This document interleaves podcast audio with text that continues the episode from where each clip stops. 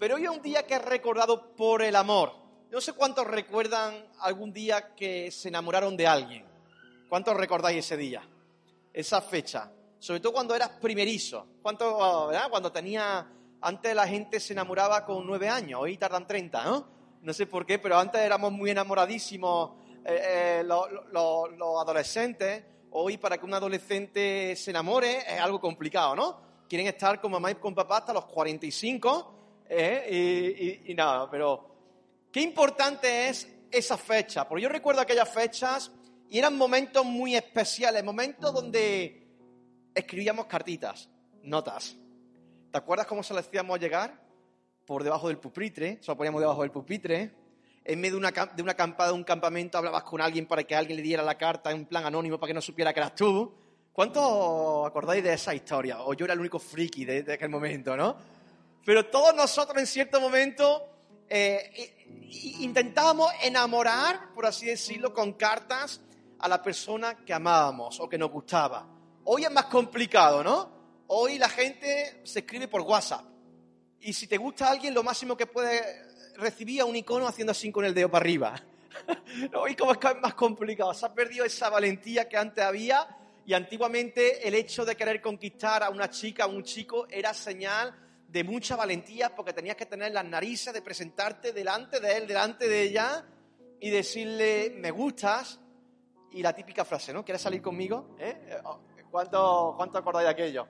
Era todo, era todo una película de Hollywood la que liábamos, ¿no? Y ahí podía pasar varias cosas. Podía pasar que, en cierta manera, el chico, la chica nos respondiera de manera positiva, que sería algo grandioso después de casi una semana y media viendo cómo lo iba a hacer, eh, te contestaba que sí y era como tu trofeo, so, subías el trofeo, ¿no? Como diciendo, wow, la pude enamorar, ¿no? Luego estaban aquellas otras personas que directamente te decían eh, que bueno, que dame un tiempo, ¿no? Que eso es lo peor, porque un tiempo no sabía lo que significaba. No había WhatsApp, no había momento de escribir. Yo me acuerdo cuando teníamos que ir a las cabinas de teléfono a mandar mensajes. ¿Acordáis de eso? Que le echaba la monedita al buzón, al, a, buzón, la, a la máquina de teléfono de la calle, y ahí estaba escribiendo los mensajitos, ¿no? Que no sabía ni quién era, tenía que firmar porque era de un número de una cabina, ¿no? Y luego estaban aquellas personas que te miraban y te decían, bueno, sí te quiero, pero como amigo. Eso era lo peor. porque significaba que, significaba que calabazas, o sea, que, que no querían nada contigo automáticamente, ¿no? Eh, y yo recuerdo hace un tiempo atrás cuando enamoré a Susi. No fue, no fue fácil, pero la enamoré a Susi, ¿verdad? Y no era fácil, pero tampoco es que fuese difícil. Había ahí una, algo complicado, ¿no? Algo complicado porque eh, nadie daba un duro por nuestra relación en aquel entonces, ni siquiera ella misma. Ella me miró así dijo, ay, qué regalito, Dios mío. Empezamos a conocernos ahí y empezó el amor a florecer. Y entonces yo recuerdo que le escribí, yo recuerdo que le escribí mi carta de amor hacia ella. No sé si tú recuerdas, era una carta de siete letras. Siete letras. O sea, o sea siete, siete palabras, mejor dicho. Siete palabras. Esa carta simplemente ponía, has devuelto la sonrisa a mi rostro. Listo. No le, no le escribí más nada, ¿no? Y esa, esa, mm, esa cartita la enamoró, parece ser. Porque después me llamó ella a mí diciéndome, madre mía, estaba, no, no podía resistirme a ti. ¿eh? Esa es broma.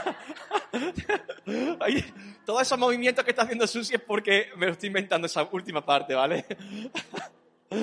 Pero con, con, mi, con mi astucia, con mi, con mi cara bonita, ¿no?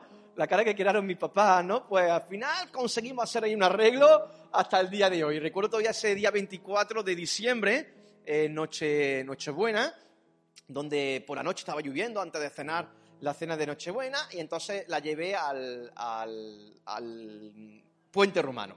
Y allí pues saqué la alianza y le pedí matrimonio. Y para mi sorpresa entendí que Dios seguía haciendo milagros porque dijo que sí, que se quería casar conmigo. Entonces, ahí empezó la historia de amor entre ella y yo. Y todos nosotros hemos tenido una historia de amor. Siempre. Puede haber sido con una mujer, con un hombre, con un hijo, con una hija, con una mamá, con un papá, con un amigo. Es decir, todos nosotros en cierto sentido hemos tenido una experiencia de amor con alguien en concreto. Y hablando de experiencia de amor, de amor, yo titulé la predicación de hoy Cartas de Amor. Porque la Biblia nos enseña de que todas esas cartas tienen que ver con cartas de amor que Dios escribió a su creación. ¿Tú eso lo sabías? Cuando lees la Biblia vemos el amor de Dios manifestado a través de cartas y cartas que manifiestan su deseo de querer estar con nosotros. Sin embargo, lo que vemos son a millones y millones de personas infelices de la vida. Incluso dentro de la iglesia, cristianos infelices, cristianos amargados, cristianos que no han entendido ese concepto de amor de Dios sobre sus vidas. Hijos e hijas del Señor que llevan una vida llena de rebeldía, de enojo, de amargura, porque todavía no ha llegado a experimentar lo que es el amor de Dios. Quizás sí a saberlo, pero no a experimentarlo. Y yo quiero hablarte hoy acerca del amor de Dios. Porque ¿cuántos saben algo del amor de Dios? Todos nosotros. De algún, concepto hemos, tenemos en la mente, ¿no? Pero queremos repasar en el día de hoy de una manera rápida y eficaz. ¿Qué significa que Dios nos ame? Así que en primer lugar, que Dios te ame significa que somos amados por un amor insuperable. Somos amados por un amor insuperable. ¿Cómo te sentiste la primera vez que un hombre, que una mujer te dijo que te amaba? Claro, que fuese recíproco. ¿Cómo te sentiste? Claro, porque si te dice alguien que no, no quiere, pues, pues muy incómodo, ¿no? pero si fuese esa primera vez que alguien te dijo, te miró la cara y te dijo, te amo. Puede ser hacia un esposo, una esposa, un padre, una madre, una relación entre hermanos. ¿Cómo te sentiste? ¿Te sentiste bien o no? ¿Te sentiste pleno, lleno, satisfecho? Dios es un Dios que tiene un amor con nosotros insuperable. Seguramente te sentiste emocionado al saber de que alguien te amara. Pero cuando tú sabes que Dios te ama y que ese amor no lo puede nadie superar, va por encima de tus expectativas. Va mucho más allá de lo que tú puedas incluso sentir por una persona en concreta. Dice que el amor de Dios es insuperable porque todos podrán dejarnos un día, pero Él nunca nos dejará. Dice Salmo 27, versículo 10, aunque mi padre y mi madre me abandonen, el Señor me recibirá en sus brazos. ¿Lo tienes? Es decir, un día de estos es posible que alguien te abandone. Quizás un padre te abandonó. Quizás vivió contigo, pero te abandonó desde pequeño. Quizás una madre no supo criarte y en un momento determinado prefirió irse con un ligue antes que cuidar de ti. Son cosas que pasan en la vida. Son cosas que ocurren en nuestro ser. Un día te levantas y de repente te, enteras de que aquella persona que tanto te amaba se fue con otra o se fue con otro. Es decir, la palabra del Señor nos enseña algo muy bonito. Que nuestro padre, nuestra madre nos pueden dejar. Que nuestros amigos pueden ser hoy en día amigos, pero mañana pueden ser enemigos. Que nuestra gente a la cual más hemos depositado nuestra confianza en ellos pueden mañana fallarte.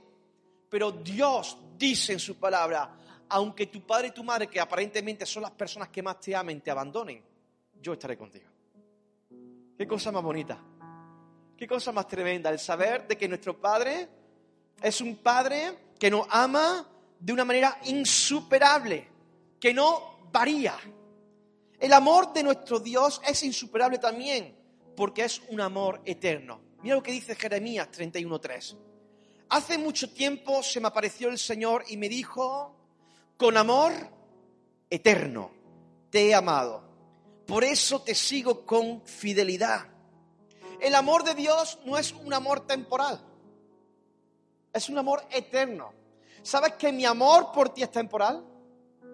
¿Sabes que mi amor por Susi es temporal? No significa que la deje de amar, significa que un día ya no estará aquí en esta tierra y el amor se acabará. Podrá tener ella recuerdos míos, pero yo no tendré recuerdos prácticamente de ella. No lo sé, quizá arriba sí, pero ese amor se romperá, se terminará, es temporal. No quiero decir que seas pasajero, pero llega un momento en la vida donde tú tienes que entender de que el amor de Dios no es transitorio, es eterno. Esa es la diferencia de cómo nosotros amamos en caso de hacerlo bien a cómo Dios ama. De que nosotros incluso haciéndolo bien es temporal. Pero el amor de Dios es eterno, es para siempre. Nadie, querida iglesia, podrá jamás superar el amor que Dios tiene por tu vida. Nadie significa. Ni tu novio, ni tu novia, ni tu esposo siquiera, ni tu esposa, ni tu amigo, ni tu iglesia, ni tu pastor, ni tu pastora, ni tus líderes, ni tu jefe, ni, ni incluso tu propia familia. Nadie puede superar el amor que Dios tiene contigo. El amor de Dios es insuperable. En segundo lugar, que Dios no ame significa ser amados con un amor incondicional. ¿Puede repetirlo conmigo? El amor de Dios, ¿puede repetirlo conmigo? El amor de Dios es incondicional. Y esto es importante que lo entienda. Esto es importante que lo entienda. Porque el amor de Dios lo que nos enseña es que primero, Él nos amó primero. Dice primero de Juan 4, 19. Nosotros amamos porque Él nos amó primero. ¿De qué depende que tú empieces a amar a alguien? De los gustos. Si te gusta, si te gusta el rollo que tiene, si te gusta su físico, si te atrae, si comparten las mismas aficiones, si le gusta también ver el fútbol, si empiezas a ver diferentes tipos de cosas que hacen que esa persona te enamore. Sin embargo, el amor de Dios es al revés. Es incondicional. Antes de que tú nacieras, ya Él te estaba amando. Antes de que Él conociera tus gustos, ya Él te está amando. Ya Dios sabe tus gustos, porque Dios es omnisciente, lo sabe todo. Pero no depende tu gusto, tu manera de ser, tu forma de ser para que Él te ame más o menos. Él te amó primero, por eso nosotros podemos amarlo a Él. Es decir, Él no puso condiciones. Él no dijo, bueno, voy a ver a mi hija Raquel. Uy, hoy se levantó peinada, despeinada, ¿no? Porque Raquel hoy se levantó peinada, ¿no? Pero hay algunas veces que Raquel entra por, por, por la puerta y dice, no me mira y no me he peinado, ¿no? Ella así declara, ¿no? ¿no? Si hablamos de Ángel, pues ni se puede peinar el hombre, ¿no?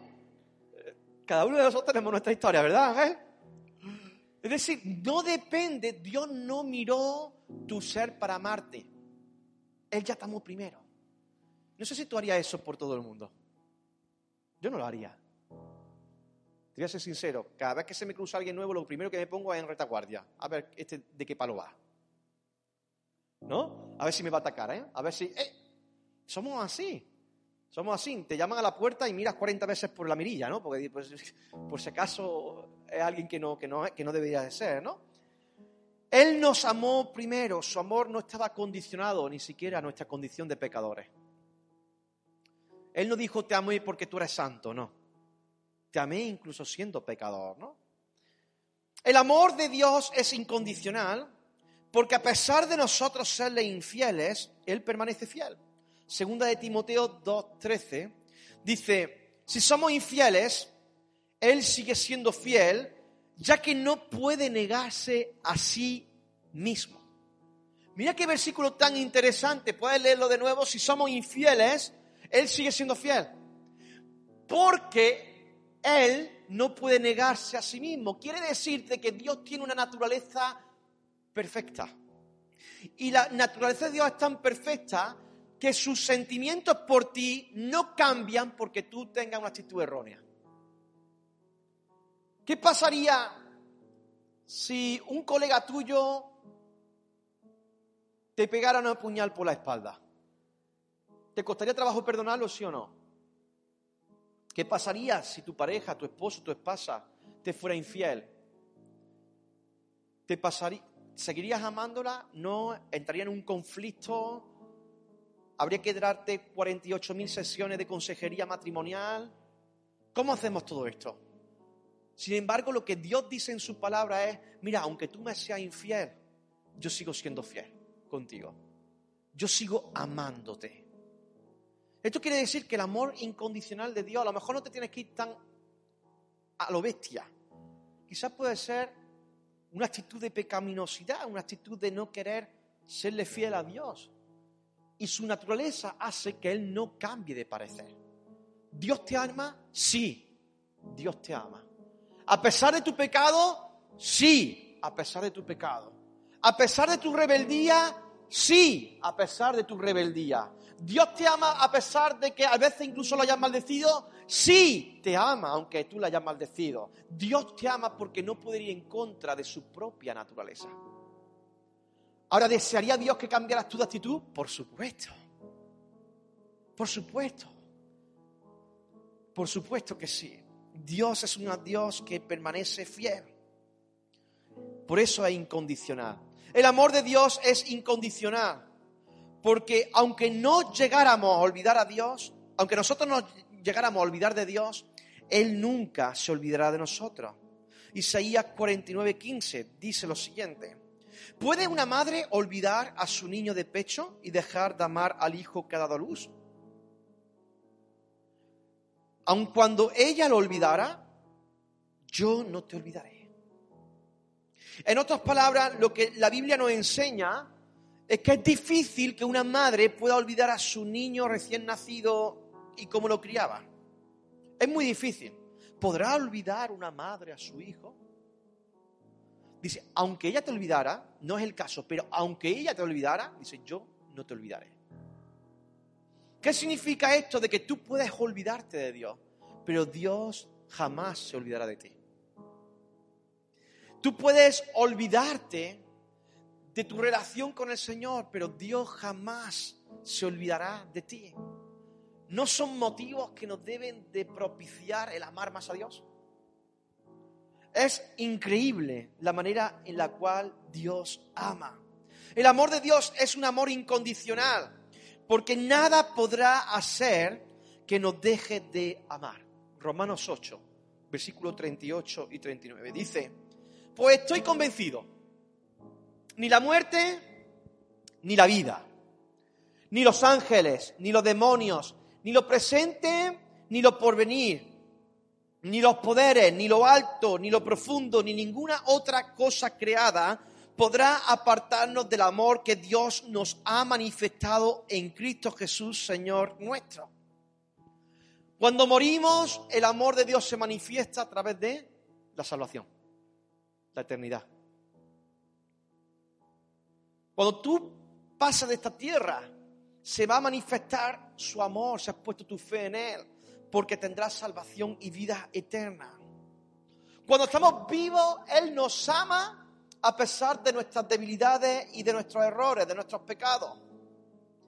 Las potestades, los ángeles, los demonios no tienen ningún tipo de autoridad para cambiar ni afectar el amor que Dios tiene por cada uno de nosotros. Lo presente ni lo porvenir, nada de lo que pueda pasar en el mundo puede hacer que el amor de nuestro Dios cambie con nosotros. Lo alto, a pesar de que a veces somos gente exitosa y nos olvidamos de Dios, no va a hacer que jamás, se olvide, que jamás Dios se olvide de ti. Pero tampoco lo profundo, cuando estamos en el momento más bajo, donde más tiempo hemos pasado en nuestra actitud de enfangados de la suciedad. Aunque siguiéramos a lo más bajo, más profundo del pecado, Dios no se olvida de sus hijos. Nada nos puede separar del amor de Dios. Ninguna otra cosa creada, dice ese versículo. Ninguna cosa creada, es decir, no hay absolutamente nada en este mundo que pueda hacer que el amor de Dios cambie hacia nosotros. Hasta aquí, ¿cuántos están viendo que es una pasada como Dios ama? Es una pasada como Dios ama. Que Dios nos ame, y este es el último punto, significa que somos amados con un amor misericordioso. Efesios 2, 4, 5 dice, pero Dios que es rico en qué? En misericordia. Por su gran amor por nosotros nos dio vida con Cristo aun cuando estábamos muertos en nuestros pecados. Por gracia ustedes han sido salvados. Y yo te pregunto, si no fuese por su misericordia, ¿dónde estaríamos tú y yo? si no fuese porque Dios nos ama a través de su misericordia, ¿dónde estaríamos nosotros? Yo sí sé dónde estaría. Seguramente estaría consumido por el alcohol, por algún vicio. Seguramente había habría destrozado a mi familia. Seguramente habría hecho, no sé hasta qué punto hubiese llegado, pero yo sé el camino por cual iba. Hubiese sido un desastre. Si no fuese por la misericordia, por la gracia de Dios, ¿qué sería de cada uno de nosotros?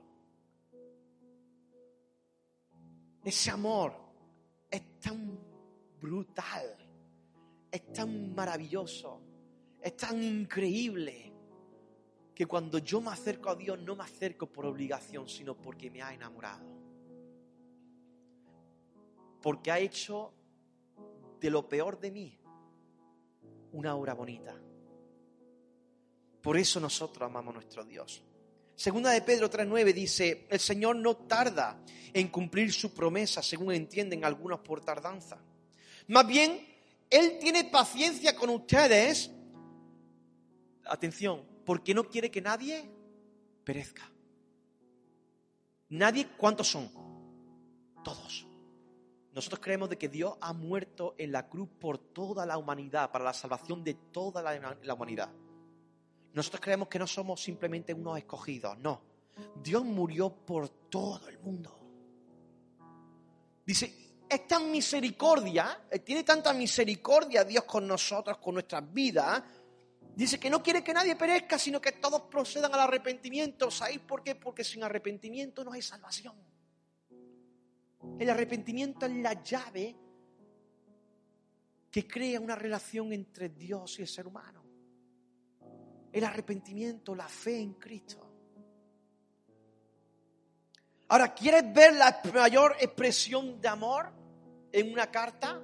O mejor dicho, ¿quieres ver la expresión de mayor de amor por nosotros? Entonces visualiza a Cristo. Visualiza a Cristo.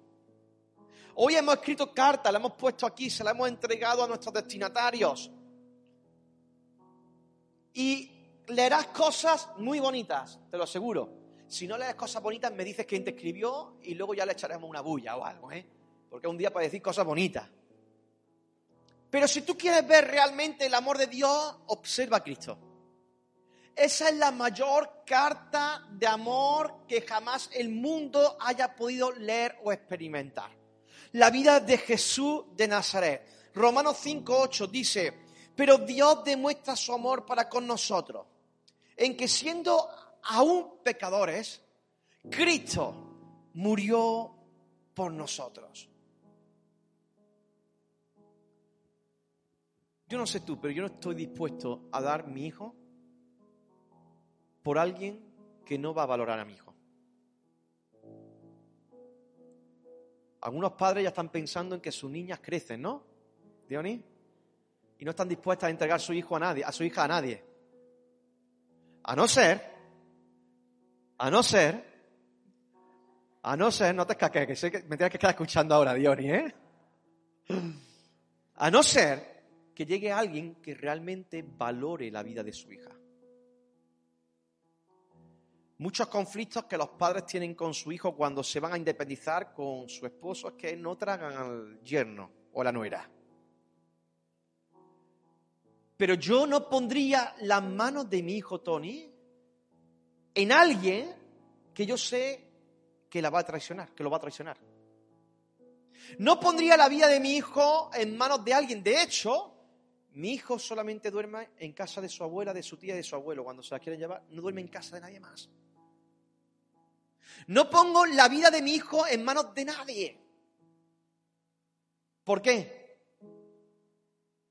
Porque lo valoro porque lo amo y sé que poniendo la vida de mi hijo en manos de otras personas pueden herirlo. Sin embargo, Dios qué hizo?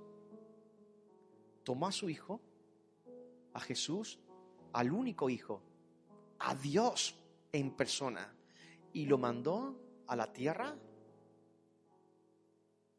para morir por nosotros, por gente vil, por gente pecadora, por gente incluso que jamás lo reconocerá como Dios, por gente incluso que no tiene ninguna estima y que se considera incluso enemigo de Dios. Por ellos también, pero por nosotros también. ¿Y Dios qué hizo? Lo puso en una cruz. ¿No es eso amor?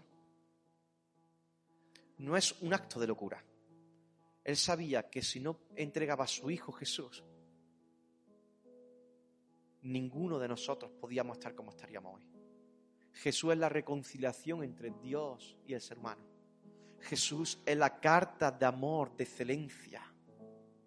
Es la carta de amor que representa un amor puro, incondicional, un amor que no es egoísta, un amor que se dio por cada uno de nosotros.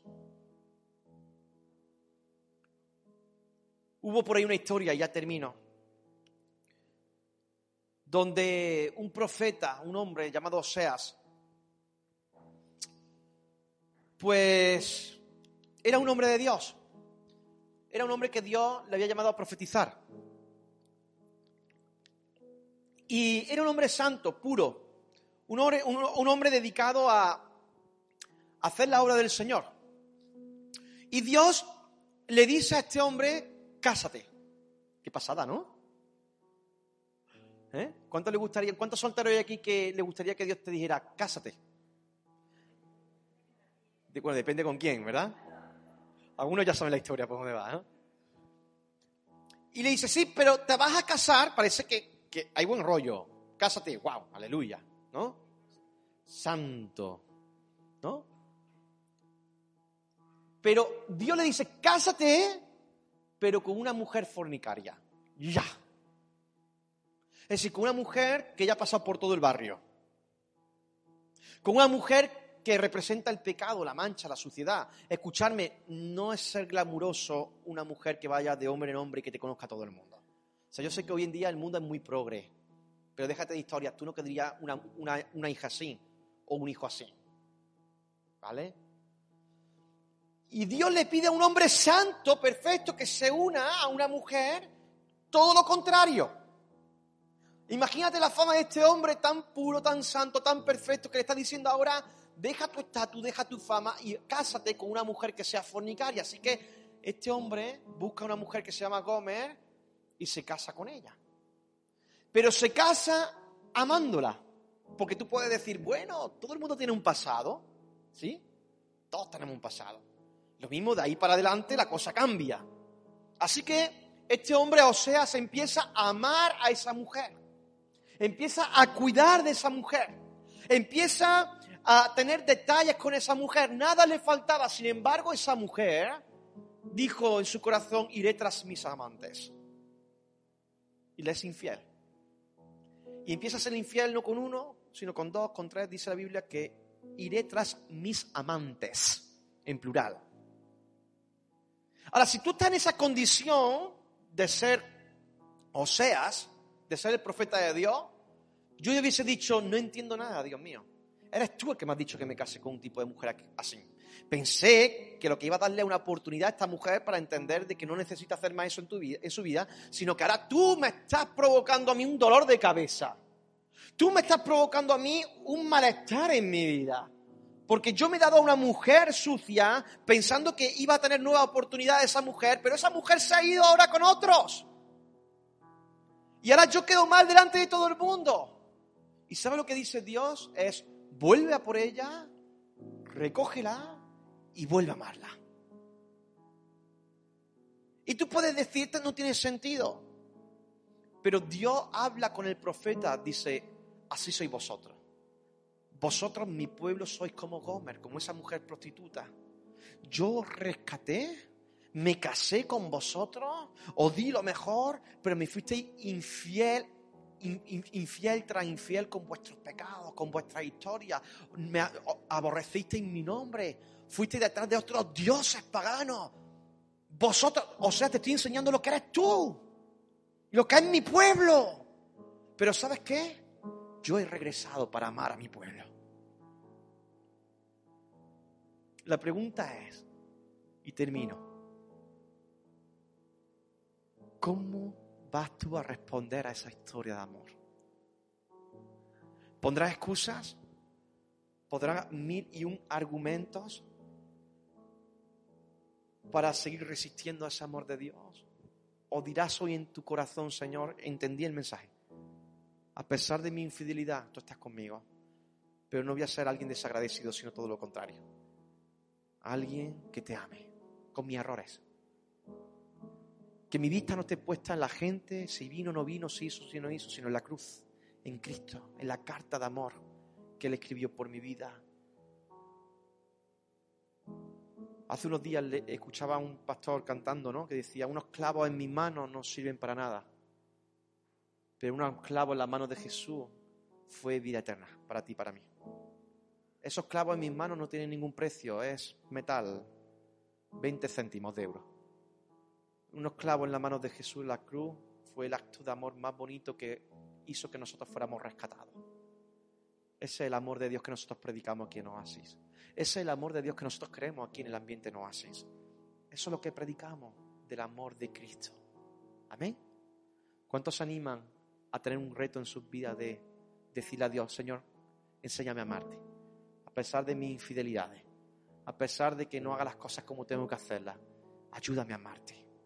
Ayúdame a, ayúdame a ver todo lo que tú has hecho por mi vida. Amén. ¿Te parece si oramos para terminar? Vamos a orar por terminar. Y vamos a pedirle al Señor su, su bendición, ¿vale? Si tú hoy quieres decirle al Señor, Señor, te entrego de nuevo mi corazón, te voy a pedir que en un acto de fe puedas ponerte de pie junto conmigo y podamos orar en este, en este momento. Señor, con amor eterno nos has amado. Tú extendiste tu misericordia también con nosotros. Tu amor es misericordioso con nosotros. Padre, nadie nos podrá amar jamás como tú nos amas. Tu amor supera cualquier amor que pueda existir aquí en esta tierra. Y te doy gracias por rescatarnos a cada uno de nosotros. Qué bendición cuando podemos disfrutar de este ambiente de presencia tuya, donde tu amor ha reposado como un bálsamo sobre cada uno de nuestros corazones. Señor, gracias por amarnos. Lo hemos entendido, lo hemos comprendido, lo hemos experimentado en alguna área de nuestra vida, Señor. Pero ahora más que nunca queremos aprender a amarte nosotros a ti. Enséñanos. Gracias por limpiarnos. Gracias por tu querida iglesia, Señor. Gracias por Oasis, porque es un oasis para nuestros corazones. Es un lugar de refugio, un lugar que tú has diseñado para manifestar también tu amor por tu gente. Señor, gracias por este concepto de familia espiritual. Gracias porque no hay rivalidad, Señor, sino que nos amamos los unos a los otros, nos queremos. Padre, te pido, Señor, que nuestra iglesia siga creciendo en amor hacia ti que sigamos poniendo en nuestras vidas tu nombre como prioridad, Señor, como prioridad, Dios mío. Que dejemos las excusas, los argumentos que se levantan, argumentos que no te agradan, argumentos que no te que no bendicen a tu iglesia, que no manifiestan, Señor, actitudes correctas. Enséñanos a amar. Pido tu bendición, tu cuidado, tu protección. En el nombre del Padre, del Hijo y del Espíritu Santo. Amén. Amén.